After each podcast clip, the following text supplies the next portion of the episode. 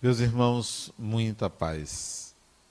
A mitologia grega, ela nos preenche com uma série de mitos que trazem preciosas informações sobre a natureza humana, sobre a dinâmica psíquica. E há um mito em especial que sempre me chamou a atenção, conhecido. É uma história que conta de um pai e um filho que estavam prisioneiros de uma ilha. E o pai, querendo que o filho se libertasse, construiu asas de cera para que ele voasse. É o mito de Ícaro. O pai dele chamava-se, como vocês sabem, Dédalo. Dédalo constrói asas artificiais e dá ao filho para vesti-las. Mas ele tem o cuidado de dizer ao filho que quando voasse para sair da ilha, não se aproximasse muito do sol, porque certamente as asas derreteriam e ele cairia no mar Egeu. Ícaro então usou aquelas asas, voou, mas contrariando a observação do pai, se aproxima do sol, as asas derretem e ele cai e se afoga no mar Egeu que leva também o seu nome. Icarionte, o mar Egeu também é conhecido como mar Icarionte. Esta tragédia grega, essa pequena história, nos leva a entender que todo voo, toda saída da superfície, toda aventura tem riscos, que todo desejo de superação exigirá um grande sacrifício. Que não é possível você transcender, não é possível você sair de uma visão estreita, limitada da realidade para uma outra visão mais ousada, se você não perder alguma coisa, se não houver um necessário sacrifício. E esse sacrifício, simbolicamente, representará uma morte, isto é, ao querer transcender, ao querer sair da condição que você se encontra, necessariamente você se transformará em uma outra pessoa. A anterior, portanto, como conta o mito, morre. Nós somos ícaros que temos que pagar um preço por transcender, um preço por um entendimento novo a respeito da realidade. Na década de 80, década de 70, desculpem, 1978, um episódio se deu, ficou famoso mundialmente na Guiana, aqui na América do Sul. Não sei se vocês se lembram. Um líder religioso de nome Jim Jones levou uma comunidade de americanos, principalmente afrodescendentes, para um lugar naquele, naquele país. E ele, Jim Jones, ele manipulava aqueles americanos, quase mil pessoas. Manipulava aquelas consciências, prometendo um novo mundo, uma nova era, uma nova sociedade, uma sociedade melhor do que aquela que ele considerava um desastre, que era a sociedade americana ele criticava o americanismo, ele era anti-americano, mesmo americano, ele criticava os americanos. Ele dizia que os americanos eram os anticristos. E fundou aquela comunidade décadas antes no próprio Estados Unidos e refugiou-se então na Guiana. O cerco sobre ele, as críticas eram tão grandes que ele começou a sentir que ele perdia terreno e seria certamente preso. Propôs aos seus seguidores, quase mil pessoas, entre homens, mulheres e crianças, propôs um suicídio coletivo com cianureto e conseguiu convencer todos. Todos. Ele foi o último a desencarnar, deu um tiro na cabeça. E aquela comunidade toda se transferiu para o mundo espiritual no suicídio coletivo. E ele dizia às pessoas que a morte era uma mera passagem para um mundo melhor, que todos ali alcançariam um mundo melhor. Esse episódio de Jim Tones não é raro, não é incomum. Eu me perguntei à época, final dos anos 70, acho que foi novembro de 1978, por que, que aquelas pessoas seguiram aquele líder religioso? Por que aquela cegueira? Por que aceitar aquelas ideias? Será que nós somos assim? Será que nós somos pessoas que seguimos ideias cegamente? Será que ainda admitimos que o mundo de hoje, do século XXI, é o mesmo do século XIX, do século XVII, de dois mil anos atrás, onde as pessoas acreditavam cegamente em líderes religiosos? Milhares de pessoas hoje seguem uma onda coletiva, uma interpretação coletiva, um modo coletivo de entender a realidade. Até quando nós vamos ser suicidas? Aquele episódio de 1978 culminou com um suicídio real. Mas há um suicídio virtual, imaginário, inconsciente, que se pratica seguindo cegamente doutrinas religiosas que mantêm-nos na ignorância. Até quando vamos continuar na ignorância? Até quando alguém vai dizer que existe uma coisa e que você deve seguir apenas pela fé? Até quando? Até quando nós vamos aceitar que alguém diga que viu alguma coisa e você diz é, se ele viu, eu devo ter fé, é verdade. Até quando? Quando é que nós vamos ter senso crítico? Porque eu prefiro negar uma verdade do que ficar vivendo de uma mentira, de uma fantasia, de algo imaginário. Até quando? É preciso, então, como Ícaro, aventurar-nos.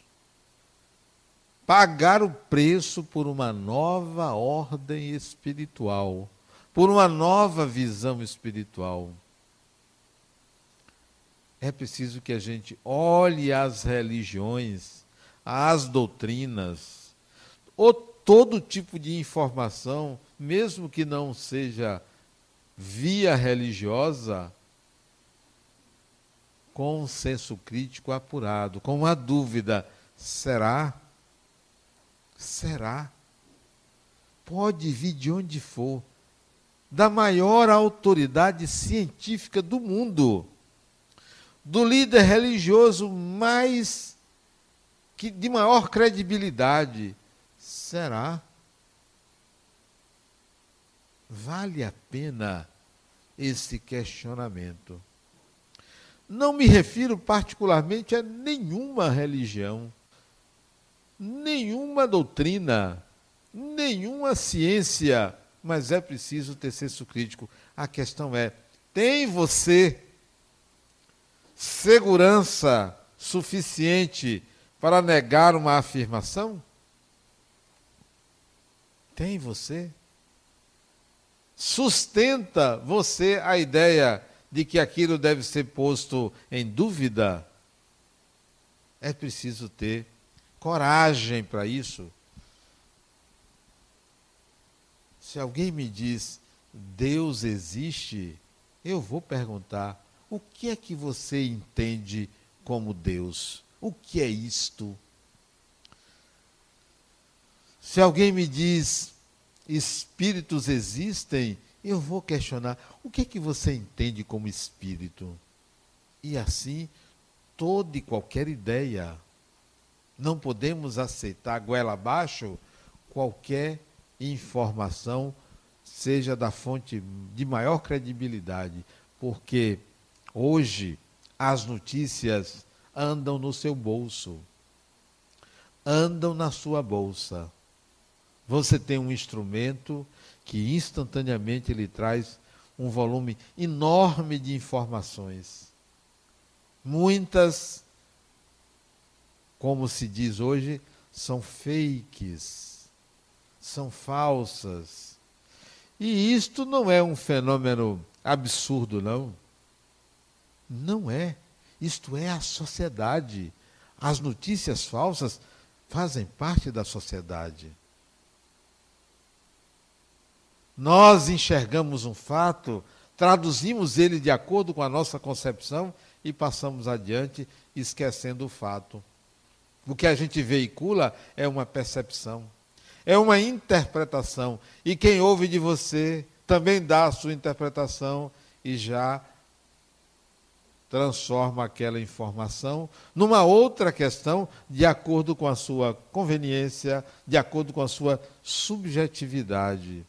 Assim é a sociedade. E as pessoas nem sempre fazem propositadamente. Alguns fazem propositadamente, maqueiam, modificam informações para ludibriar, para manipular a consciência das pessoas. Mas muitos não agem assim, não. Fazem naturalmente, achando que estão fazendo o melhor, mas é um fake news. Então, no que acreditar? De mil mensagens, você pode aproveitar 0,1 de mil. Aproveite. Aí vem o noticiário. Ah, mas está ali. O repórter está dizendo, deu na televisão. É a mesma coisa. Ah, mas é o jornal, não sei das quantas. É a mesma coisa. São pessoas passando informações. Ah, mas se investigou a fonte. A mesma coisa. A dúvida é melhor conselheira. Mas tem algo pior. Você ouve aqui e ouve ali. Você diz a mesma coisa. Então é verdade. Para você, quando não é uma fonte, basta duas. É verdade. Até quantas fontes você precisa para saber se aquilo é verdade. Duas, dez, mil? Não é uma questão de quantidade. A verdade é algo inacessível ao ser humano. Inacessível. Porque um ato, uma imagem, uma experiência nunca se repete. Então, o que é a verdade? Nem você que viveu um, um ato, você vai ter total segurança do que você sentiu, do que você viu, do que você passou. Porque na hora que você transforma aquilo em palavras, você maqueia a experiência que você mesmo viveu. Então é melhor pôr em dúvida. A dúvida é melhor companheira do que a fé cega. E o que a gente assiste na sociedade é uma fé cega totalmente cega.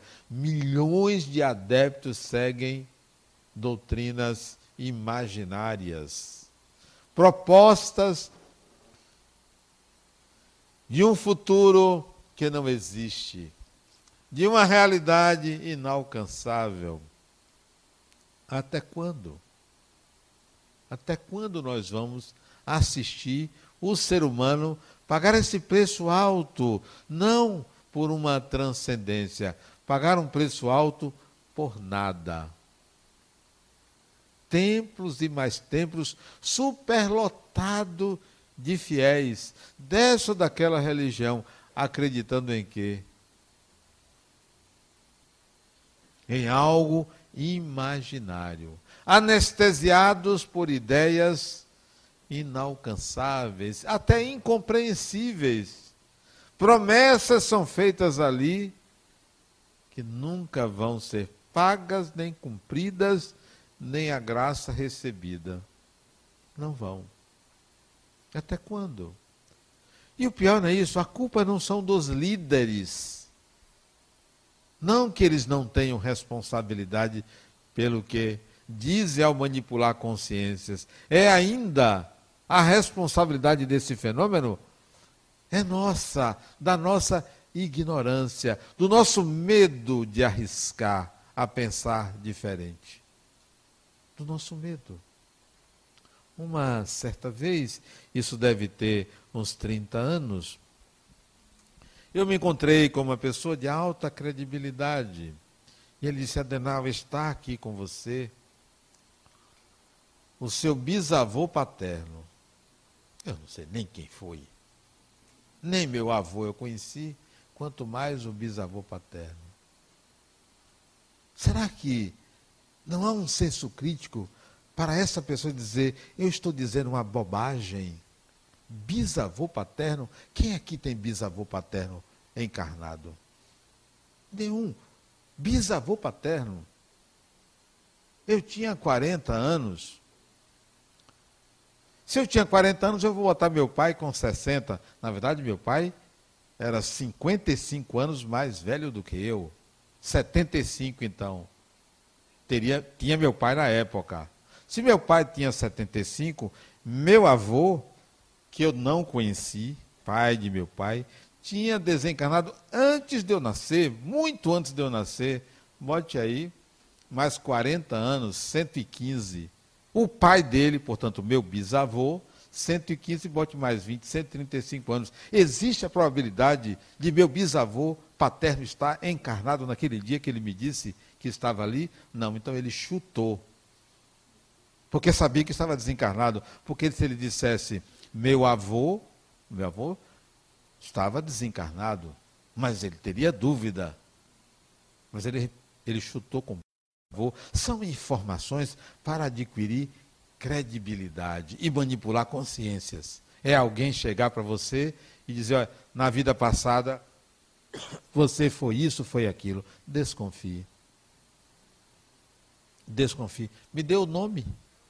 O nome, a data de nascimento, a data de desencarnação, o motivo da desencarnação, que eu vou pesquisar. E olhe lá. Não acredite. São médiuns que tentam enganar as pessoas. A outra vai na cartomante. Adenauer, ela acertou tudo. Até eu. É fácil. Informações genéricas. Perguntas colocadas no ar. Insinuações arquetípicas. Pronto. Ah, mas deu na carta. Não acredite. Mas vá, você vai, vai pagar, vai gastar, você gosta. Não acredita que ninguém nunca foi, né? Vai não, vai não. Vocês são muito esclarecidos. Não vão. Ah, eu quero saber meu futuro. Engodo. O futuro é algo questionável. Questionável. Improvável que alguém chegue ao futuro no presente com absoluta certeza, porque no dia que uma pessoa disser que daqui a 100 anos vai acontecer tal coisa, e acontecer exatamente o que foi dito, Deus não existe. É igual um relógio. O relógio tem precisão, o futuro não tem precisão. É uma probabilidade. Então, nós precisamos entrar numa nova ordem de ideias, de conceitos. Ah, Adenal, mas está escrito no livro sagrado. Sagrado para quem? Para mim, não tem nenhum livro sagrado. Com todo respeito às religiões. Sagrado, lá ele. Para mim, não. Mas dizendo assim, eu não desrespeito, não. Não vou desrespeitar o livro que alguém considera sagrado, não vou jogar no lixo ou fazer algo parecido. Aliás, todo livro merece ser lido. Todo. Todo livro. Nunca se deveria proibir uma pessoa de ler um livro, mesmo que este ou aquele livro diga bobagens. Deve ser lido. Leia para você ter senso crítico. Como o Castro Alves dizia, livros, livros a mancheias e mande o povo pensar. Não, não se deve proibir. Não existe livro proibido. Não, não tem livro sagrado.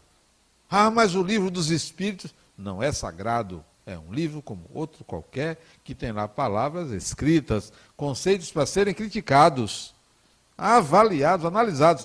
Mas a mentalidade coletiva, querendo uma solução mágica para os seus problemas, ah, eu vou acreditar.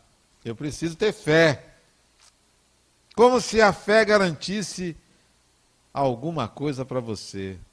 Não, é preciso que você tenha senso crítico. A nova ordem espiritual é para que a gente tenha senso crítico. Ah, mas assim você vai destruir a religião das pessoas. Cada um tem a religião que merece.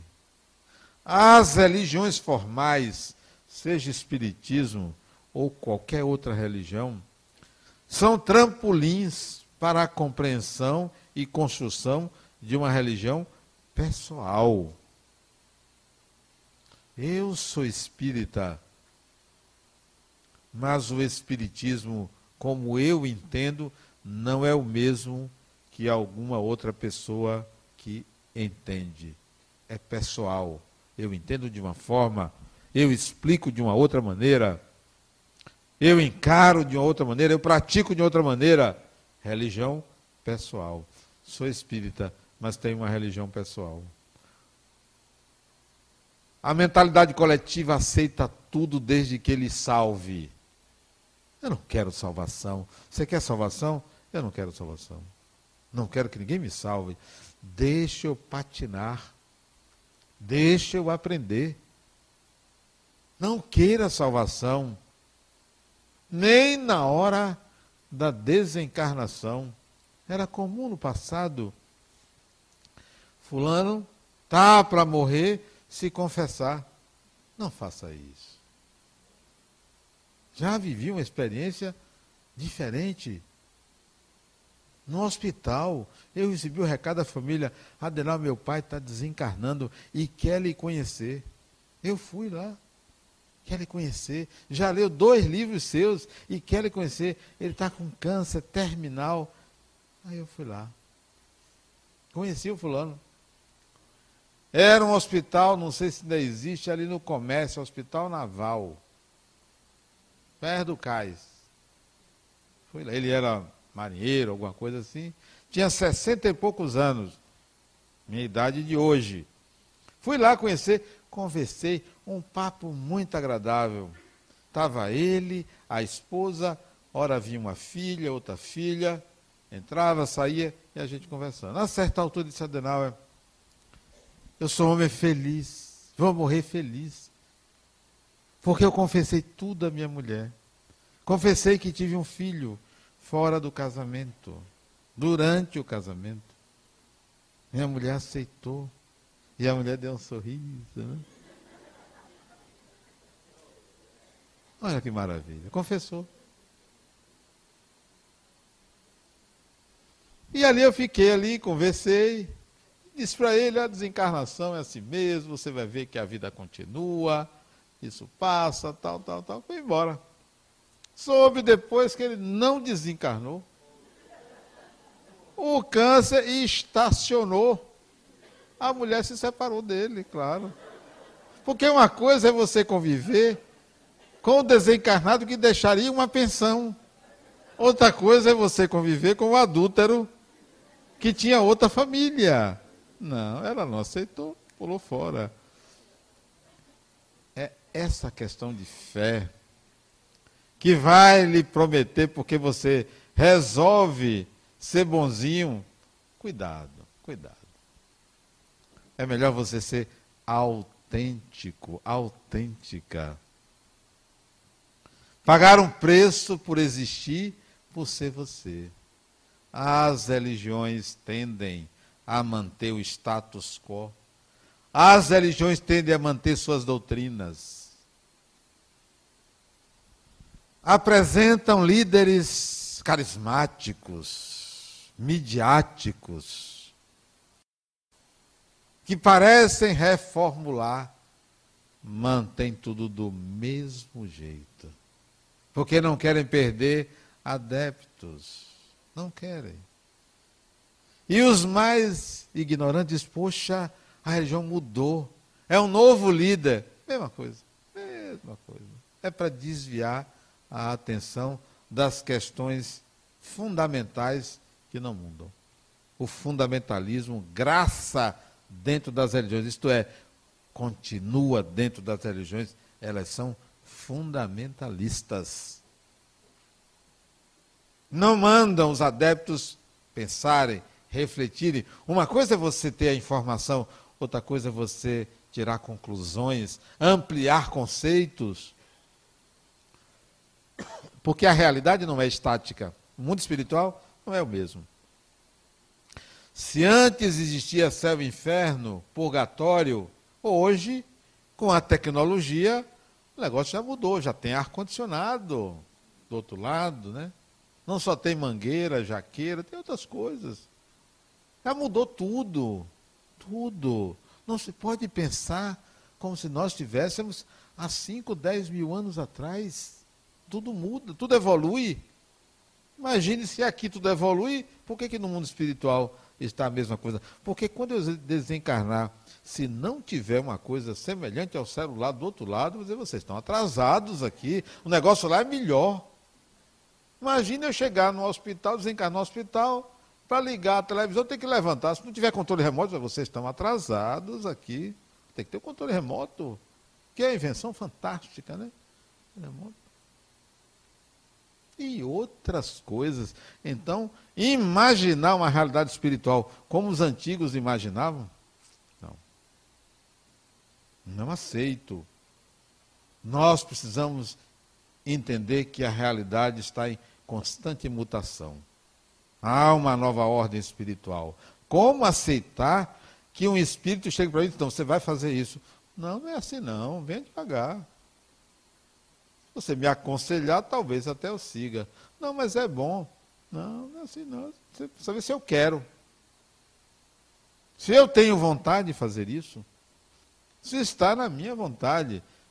A relação com desencarnados tem sido até hoje uma relação de subserviência ou de medo. Até quando? Então eu vou desencarnar, vocês vão se submeter a mim, como o outro lá, o, o líder religioso que botou mais de 900 pessoas para desencarnar pelo suicídio? É assim que vocês vão continuar? Ah, mas se você me ajudar, eu vou ser seu adepto. Não quero adeptos. Não queiram gurus e mestres espirituais que mantêm as pessoas na ignorância. Não. Muitos líderes espirituais desencarnados que vocês chamam pelo nome, alguns não estão mais nessa condição, já reencarnaram. E você continua achando que aquele fulano ou aquela fulana está ali para lhe servir, para lhe oferecer uma cura. Até quando nós vamos continuar nessa relação de tomar lá da cá? Não, são pessoas. São pessoas.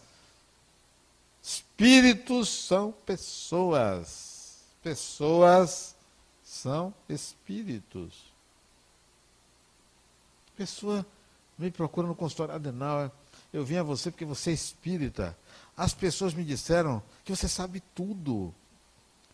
Eu estou aqui na, na, na, sua sessão, no consultório, porque você tem uma visão espiritual. Tá, então me conte aí sua história. Ela contou a história dela. O que, que você acha, Daniel? Espiritualmente, eu disse, você é uma pessoa preguiçosa. Tem a síndrome de rainha. Sabe pessoas que têm a síndrome de rainha? Tudo é para servir. Eu disse. Mas eu pensei que você ia falar da minha vida espiritual. Preguiçosa, criatura. Para trabalhar. Sério, vocês estão rindo? É verdade isso. Ora, se eu vou ficar me enganando, achando que eu tenho o poder de dizer tudo. E olhe lá. É um lugar muito agradável para muita gente, né? Ter seguidores. Olha como ele sabe. Farinha do mesmo saco. Eu, vocês, mesma coisa. Se eu souber um pouco mais é porque estudo. Hoje, hoje de tarde, eu não trabalho, eu trabalho só até quinta, meio-dia. Fui para a fonoaudióloga para poder aprender a falar melhor com esse, essa, essas bridas na boca, né? Esses metais na boca, tem que aprender. Fui à fonoaudióloga. Quando voltei, fui assistir a um filme. Fui lá assistindo um filme. Vem meu neto, vovô. Você escreve livros é porque você leu muitos livros, mas também porque você assiste filme. As palavras também vêm dos filmes, se vêm, mas veio mais dos livros. E se você, ele perguntou, você já leu todos os livros da sua, da sua biblioteca? Eu disse, li todos eles. Isso não acredito. Ele, não acredito. Disse, todos eles. Com que tempo, vovô? Você já leu? Disse, desde que eu aprendi a ler, como você hoje já sabe ler, seis anos, eu leio, lia. Era a minha diversão, distração era ler. Aí ele ficou pensando assim. Para que vocês entendam que é preciso a gente captar a ideia de que nenhum conhecimento vem de graça, de graça. Então, se eu tenho alguma coisa a mais em saber, é por estudo. Não é nenhuma revelação. Ah, tem um espírito que está dizendo para ele tudo. Não, estudo. Estudo, muito estudo. Se vem algum espírito me iluminar, me influenciar com alguma ideia, é porque encontra em mim referenciais. Referenciais. Então, é preciso estudar, é preciso ter senso crítico. Não vem de graça. Não é possível, não funciona assim. A relação com o espiritual não é essa relação de mágica. São mágicos que resolvem tudo. Ah, Denal, eu fui curado. Eu, quando uma pessoa é curada por um espírito, sabe o que, é eu acho? Postergação. Postergou. Anteontem, esse meu neto adoeceu. Acordou de madrugada com uma dor Quase a gente leva ele na emergência. Sabe o que ele disse? Vovô, para que Deus inventou a dor? Porque estava doendo, né? Disse, a dor é importante para você cuidar do seu corpo. Porque se não tivesse dor, você não cuidaria do seu corpo. Já pensou? Se você corta o dedo e não sente dor, o sangue ia sair, você ia ficar sem sangue, porque não ia sentir dor. A dor é um sistema de proteção para o seu corpo. Disse eu a ele, de madrugada, de terça para quarta. Hoje é quinta, né? Foi ontem, de, anteontem de madrugada. Nós precisamos de, de, de, passar por essa experiência e não aceitar uma cura mágica. Uma cura mágica posterga. A dor é porque você tem um problema no organismo, vá procurar um médico. Ah, vou procurar um espírito. Porque já procurei todos os médicos e ninguém me curou. Isso é um sinal de que a doença está presente porque há um doente. Que mesmo que o espírito cure a doença, o doente continua existindo. Procure curar-se não só da doença, mas verificar o que, que há de doente na alma. Senso crítico. Por que nenhum espírito me curou? Eu tive um problema de saúde sério há uns dias atrás que eu não aguentei. Não, não peço ao espírito a me cure. Para quê? Para quê? Vou na emergência, vou no médico, que tem conhecimento para isso. Quer dizer que você vai construir uma casa, deixe lá, fique mentalizando para ver se vem um espírito e faz o, as paredes, o telhado. Não, você vai contratar um profissional, um mestre de obras, um, um carpinteiro, um pedreiro, um engenheiro, o que for, você vai contratar um profissional. E não ficar pedindo aos espíritos a fazer as coisas por você. A nova ordem espiritual é espiritual se assemelha ao material. São espíritos da mesma do mesmo quilate. Não tem superior e inferior, são pessoas. Será que você suporta isso? Ou você continua vindo ao centro semanalmente para se curar? Ou para obter uma graça, para afastar um espírito do seu campo? Deixa o rapaz andar com você, deixe. Deixa a moça andar com você. Ah, mas porque não é você? Incomodo, pode andar. O outro chega para mim dizendo, tem alguma coisa de espiritual em mim. Tem alguma coisa. Você não está vendo, não? Eu só olhando, né? procurando assim. Olhei assim para o lado, ele disse, você viu? Foi fácil enganar uma pessoa, né? Facílimo. A credulidade. O desejo mágico de que aquilo se resolva daquela forma. Eu não me engano com isso, não. Não me engano. Às vezes acontece de ver um espírito, muito raramente. No meu caso, muito raramente. É uma vez no ano. Ah, mas ele vê tudo. Olha, fácil de enganar as pessoas. Basta dizer meia dúzia de palavras, a pessoa vai sair daqui, poxa, ele acertou tudo. Não disse nada.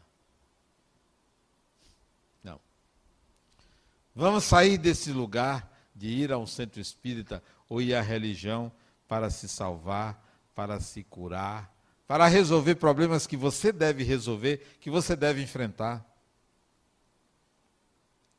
Estou desempregado, peça aos espíritos aí para me ajudar, tá? Vai deixar você desempregado mais ainda para aprender a se capacitar. Não estudou, não é? ficou na farra, tinha problemas com leitura. Né? Tem gente que livro é, é quente, né? Queima na mão. A pessoa não consegue pegar. Olha aí.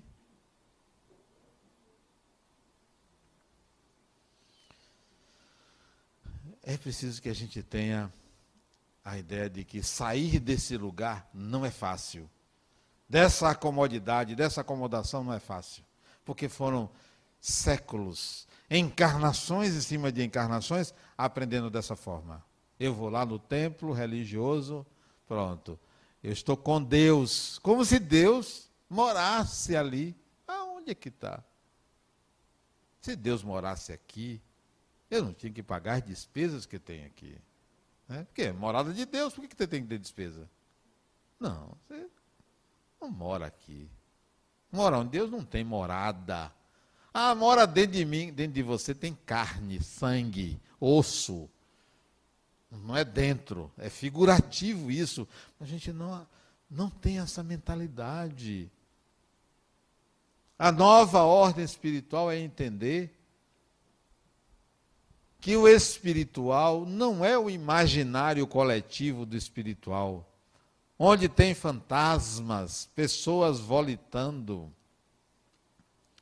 atravessando paredes, assustando um ou outro. Não. Vamos à realidade, ao senso crítico da vida. A vida requer senso crítico. De 100 anos para cá, a sociedade mudou muito. O conhecimento se transformou em algo instantâneo. Antigamente, para você saber uma notícia, informação, você tinha que esperar a carta. Antes era o cavalo que vinha trazer a informação, depois o correio, a carta, depois o telefone, hoje é a internet, fenômeno fantástico, instantâneo. Maior biblioteca do mundo está na internet. Quer saber uma coisa? Vai lá. Agora, depure o conhecimento, porque vem ali bruto. Você não sabe a fonte, você não sabe quem está do outro lado, esse fenômeno nos coloca em contato com realidades totalmente distintas do passado. A reencarnação, até a reencarnação, eu pensava que a reencarnação era você é hoje, fez um bocado de bobagem, reencarna, vai ter que resolver o que fez no passado. Eu pensava que era isso. Eu pensava que era isso que você desencarnava e reencarnava para resolver problemas do passado. Não é isto. A reencarnação é uma continuação. Continua. Ah, continue. Você desencarna. A desencarnação é uma continuação da encarnação. A reencarnação é a continuação do que você viveu no mundo espiritual. É uma continuação. Não é para resolver problemas do passado. Você continua. Quem você é hoje, você vai continuar. Vai reencarnar? Vai continuar. Continua. Por que, que reaparecem antigos problemas? Porque você é a mesma pessoa. Você viaja daqui para Paris, você viaja com seus problemas, não ficam aqui.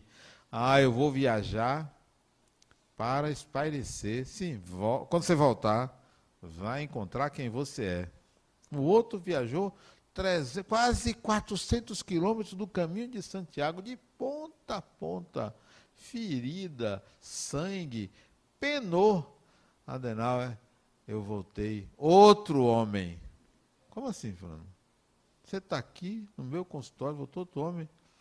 Pelo que eu lhe conheço, não mudou nada. Mesmo velho machista, né? Gosta de contar lorota, a mesma coisa. Ah, mas eu entrei em contato com Deus. Aonde? No, no caminho lá? Engodo. Para onde você for, você se leva. Você não consegue fugir de você. Não há dissociação, é você. A nova ordem espiritual quer dizer o seguinte: você quer buscar Deus? Dê uma paradinha nessa busca. Comece a buscar a si mesmo. Primeiro, quem eu sou? Qual é a minha designação? Qual é a minha proposição de vida? Qual é a minha proposição de existência? É muito mais prático você fazer isso. A nova ordem não é buscar Deus, é a busca de si mesmo, como o primeiro patamar. Porque você nem sabe o que é Deus. Você ouviu falar. Adenauer, foi Deus que fez isso comigo. Ah, foi Deus, né? Foi Deus que fez? Foi, porque na hora que eu precisava, veio. Fantástico. Foi Deus. Não dá para perceber que isto é uma aproximação? Porque se foi Deus que fez isso, qualquer outra coisa não foi Deus. Então, criatura, existem coisas que foi Deus, tem coisas que não foi Deus. Então, Deus é metade, porque a outra metade não foi Ele. No dia que você tem uma doença, você não diz foi Deus? Foi Deus, porque não existe nada fora de Deus. Então, acabe com essa ideia de que foi Deus. Você um dia vai entender de sincronicidade, que são eventos acausais. Sincronicidade. Mas você não entende, porque você não aprendeu a dialogar com a vida. Alguém disse a você que foi Deus. Pronto, então foi Deus. Você sente uma coisa. Adenal, eu senti. Ok, tá bom, você sentiu, então é a verdade. Que a gente também sente dor de barriga, é a verdade? Então, sentir. Nova ordem espiritual quer dizer, vamos lidar com o espiritual de forma autêntica, direta. É, então é, vamos lá. Eu não preciso me ajoelhar muitos anos atrás, 1982, eu fui num congresso espírita no Rio de Janeiro. Eu, André Campos, Delfonso do Espírito Santo, nós três. Três espíritas, congresso espírita. Auditório lotado, os luminares do espiritismo na mesa que dirigia a reunião.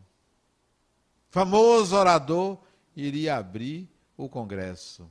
O presidente da mesa se levanta, meus irmãos, vamos orar. Todo mundo levantou, menos nós três. Que eu me pensei, vou levantar para quê? Eu estou cansado. Para rezar eu tenho que levantar? Não vou levantar não. Todo mundo levantou. A mesa toda levantou, o auditório todo levantou. Três baianos na quarta fila, sentados. E eu só via gente rezando e olhando assim, né? censurando, quer dizer, a reza era a censura ao comportamento do outro. Estava rezando para quê? Para quê? Então, é isto que é religião? Isso é uma representação. E fomos motivo de censura dos quatro dias de congresso. Por que você não levantou? Os três, né? Por que vocês não levantaram? Isso é um desrespeito. Como assim, desrespeito a quem, criatura? Quer dizer que você tem uma posição para rezar, é sentado, deitado, em pé, de lado. Não está vendo que isto é pessoal? Quer falar com Deus? É simples. Fale consigo mesmo. Não use intermediários. Não peça a ninguém. Como dizia Gilberto Gil, se você quer falar com Deus, é preciso ficar nu. E a nudez não é a nudez do corpo, é a nudez da alma. Isto é, retire toda e qualquer concepção que você tenha. A nudez é a limpeza das concepções atávicas, antigas, imaginárias a respeito de um Deus que a religião construiu. É uma questão pessoal. Mas o ser humano usa o nome de Deus para tudo. Que Deus me ajude, que Deus me salve, que Deus me dê isso. Que Deus... Não está vendo que isso é um processo psicológico? A nova ordem espiritual é: Deus é uma questão pessoal. Pessoal, é seu. Vai resolva isso. É o seu conflito. Tudo que alguém disser, eu ou qualquer outra pessoa a respeito, ou qualquer livro que disser a respeito, considere apenas uma opinião. Opinião. Os antigos, a antiga ordem espiritual, colocava tanta complexidade em Deus que ninguém entendia. É melhor, já que eu não, já que é isso aí que eu não entendo, então eu vou ter fé. A fé, pelo menos, eu não preciso entender.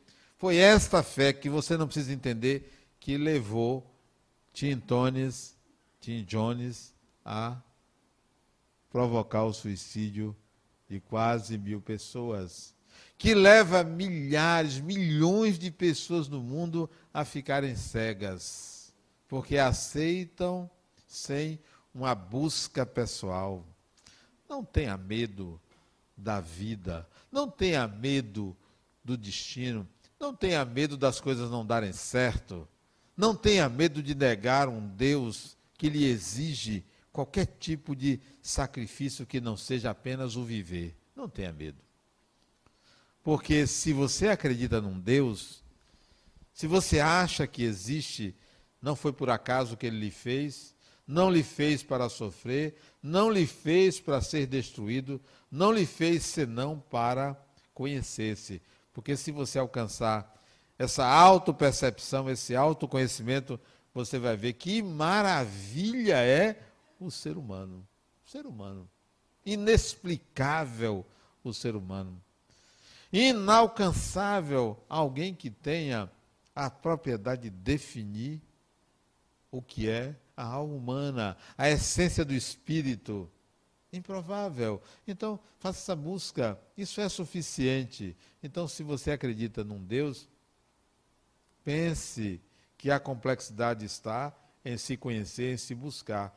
O mais, trabalhar, criar filhos, educar filhos, casar, ter patrimônio, divertir-se, tudo isso é processo, não é finalidade. Tudo isso é meio tudo isso é degrau. Então vamos lá, se tem que viver a vida assim, vamos viver. Vou viver com dignidade, com autenticidade, encarando de frente as adversidades e não me esconder da vida. Não tem mágica. A evolução não dá saltos. Ela é uma espiral contínua. Então siga, siga, não vai dar salto. Quando você desencarnar, ou quando eu desencarnar, não vai ter surpresa. não vai encontrar um tribunal, não vai encontrar um sujeito com um tridente provocando você pelas culpas que você tem. Retire culpa. Deus não é um juiz, tampouco é um carrasco, tampouco é uma pessoa. Então, vamos sair desse inconsciente coletivo imaginário das situações após a morte. A morte é a continuidade da vida. A vida quando ela inicia-se, é continuidade de um período entre uma encarnação e outra. Vamos tornar mais leve a ideia da morte, mais leve o que dizem as religiões. Não é uma tragédia. Qualquer informação, qualquer doutrina, qualquer religião, qualquer conhecimento que ameace você, olha, se você não fizer isso, vai lhe acontecer aquilo, não aceite. Não aceite ameaças em matéria de religião. Não aceite que você será punido se não fizer isso ou aquilo. Se não cumprir este ou aquele ritual, a nova ordem espiritual é algo mais leve. Toque a vida. Conheça-se, como dizia Sócrates, que estava lá no, escrito no oráculo de Delfos. Conhece a ti mesmo, nada em excesso e não ficar acomodado, com medo ou com uma fé que lhe deixa hipnotizado ou hipnotizada à mercê de consciências mais espertas que ficam manipulando a maioria. O Espiritismo veio para trazer essa consciência da imortalidade, libertando a gente de conceitos ultrapassados. É uma doutrina libertadora. Muita paz.